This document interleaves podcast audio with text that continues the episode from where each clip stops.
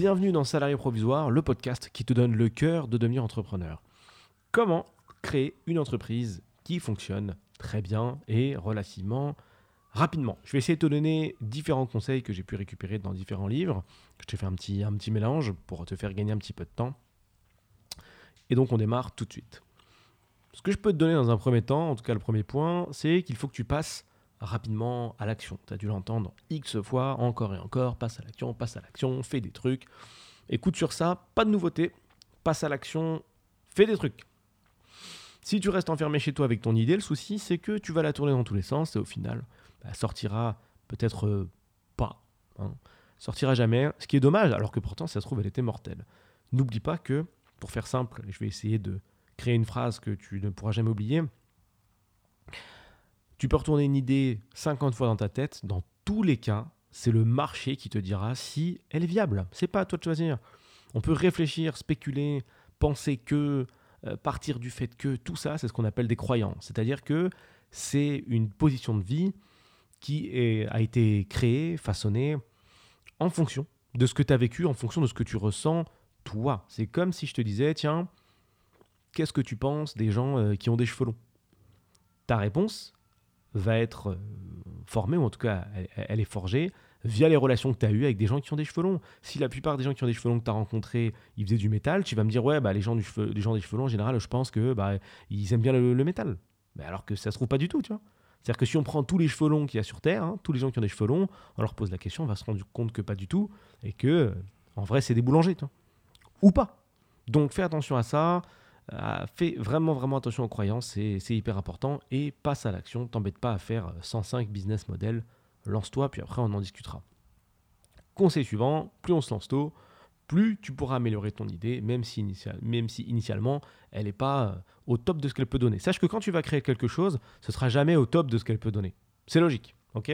Parce qu'encore une fois, ce qui permet d'améliorer une idée, ce qui permet d'aller plus loin, ce qui permet de faire en sorte de fignoler un peu le truc, comme si c'était une boule de bowling que tu étais en train de nettoyer avant de faire euh, ton meilleur strike, bah, euh, c'est d'y aller en fait. C'est de lancer la boule. Si tu veux voir si c'est parfait, si ta trajectoire est bonne, si ta façon de faire est bonne, si ton placement est bon, si ta manière de viser est OK, c'est le lancer qui permettra d'avoir l'info. Donc, encore une fois, plus tu te lances, plus tu pourras améliorer ton idée initiale et,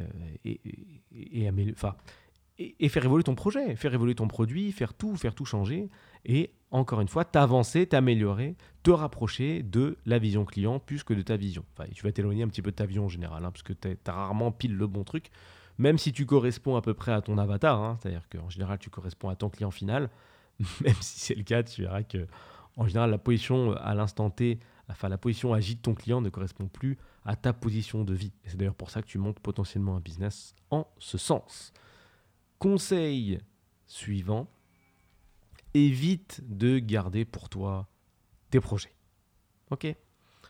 Grosse erreur, connue, classique, à force de regarder des films, des films US dans lesquels il se passe des trucs incroyables, des mecs ont des idées, ils en parlent à un autre mec, et le lendemain, cet autre mec, il a créé, euh, euh, il a créé Apple. C'est pas comme ça que ça se passe. Hein. En France, tu peux parler de ton projet, je te rassure, même dans le monde, t'inquiète, il va rien se passer. Surtout que la plupart des, des entrepreneurs auxquels je m'adresse, ou futurs entrepreneurs, bah, euh, ils veulent souvent lancer, vendre leur expertise ou lancer des petits produits très cool qui sont quasiment euh, seuls à savoir faire. Si demain, je, te donne un exemple, hein, si demain je parle de mon podcast à quelqu'un, allez, on, va reculer un petit peu, je, parle de mon podcast avant de le lancer, le gars copie, euh, qu'est-ce que tu veux qu'il copie en fait? Qu'est-ce que tu veux qu'il copie? C'est la façon de faire, c'est la façon de parler, c'est la vision, c'est l'expérience, c'est tout un style qui n'est pas copiable. Tout le monde est unique, tu es unique également. Ne t'inquiète pas, ne t'embête pas. Si on prend un projet X et qu'on le donne à 10 personnes, à la fin on a 10 projets différents. Pourquoi? Parce que la vision est différente. Encore une fois, je te reprends l'exemple des cheveux longs. Tu prends 100 personnes dans la rue, 10 personnes dans la rue, tu dis bonjour, qu'est-ce que vous pensez des cheveux longs? Est-ce que vous pensez que c'est plutôt des boulangers, des métalleux ou des gens euh, qui aiment bien euh, euh, imprimer des, je sais pas, des dessins? Tu vas avoir à chaque fois des réponses différentes. Parce que la vision, donc ne t'inquiète pas, personne ne va te copier parce que déjà on n'est pas à la Silicon Valley. Et quand bien même on te copierait, ne t'inquiète pas, c'est pas parce qu'on a l'idée dans le fond qu'on a ce que tu as dans la tête et ta manière de faire des choix, parce qu'il y aura beaucoup de choix, hein, c'est pas euh, linéaire. Hein. En général, que tu définis un projet, ça se passe pas exactement comme, euh, comme tu le penses, parce que justement, tu connais pas tout. Conseil suivant, concentre-toi sur la création de ton offre ou sur l'amélioration, mais pas les deux en même temps parce que c'est pas possible. Ok? Exemple, dans un début de projet, tu lances ton produit, tel qu'il soit, on s'en fout. Et en même temps, tu dis, oh, je vais l'optimiser, je vais changer des choses, je vais changer le logo, je vais changer le site, je vais changer telle image, je vais changer tel contenu, améliorer tel module, etc. Tu changes plein de trucs, plein de textes, plein de, plein de magnifiques choses. Et tu te rends compte de quoi? Bah Que tu n'es toujours pas lancé en fait. Il n'y a rien. Donc, si tu es en création d'offres, tu es en création d'offres, tu testes pour voir si ça tourne. Si ça tourne pas, là tu passes en mode amélioration, tu fais des changements en fonction des informations que tu as récupérées. On va au plus vite, on va au plus simple. Et je te donne un autre cas de figure. Tu lances ton projet, ça marche directement. Là, tu passes en amélioration. T'arrêtes de vouloir euh, créer des nouvelles choses. Tu sais pas, tu fais un produit, après tu te dis oh putain celui-là marche bien, donc juste derrière j'en fais un autre. attends, attends. Essaye d'améliorer ton offre, pose des questions. Comme d'habitude, demande à ton audience, demande à ta clientèle, qu'est-ce qu'on peut améliorer, qu'est-ce que vous voulez, qu'est-ce que vous voulez changer?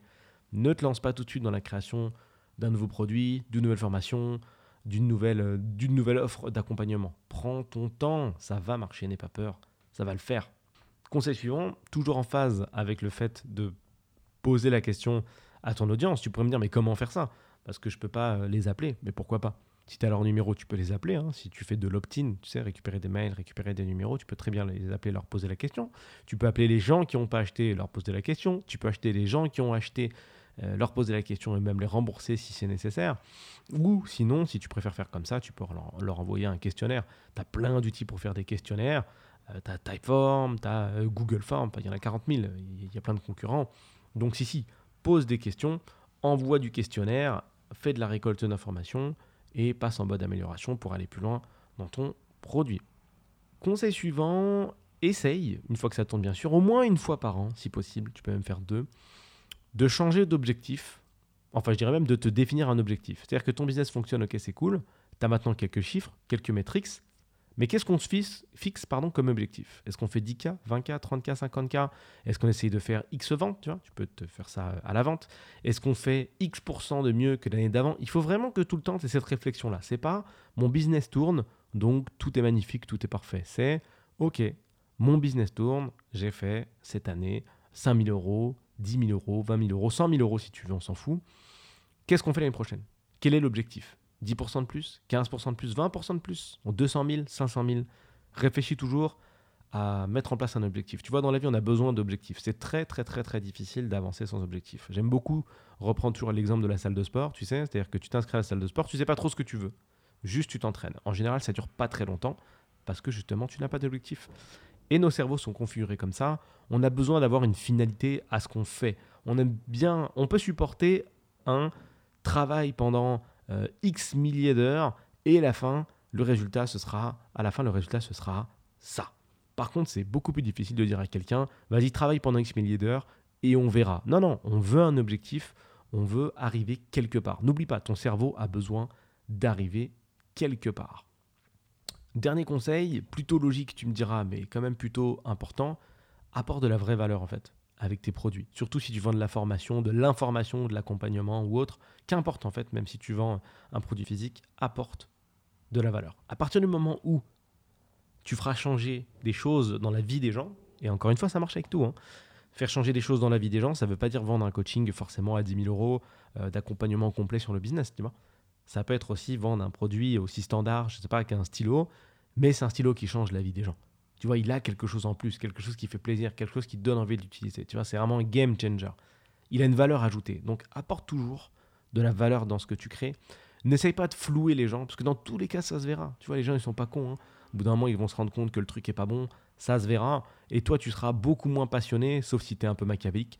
Tu seras beaucoup moins passionné si tu veux un produit de merde. Et tu verras à quel point c'est agréable de vendre quelque chose de qualité et d'avoir le retour de gens qui ont été en contact avec quelque chose de qualité.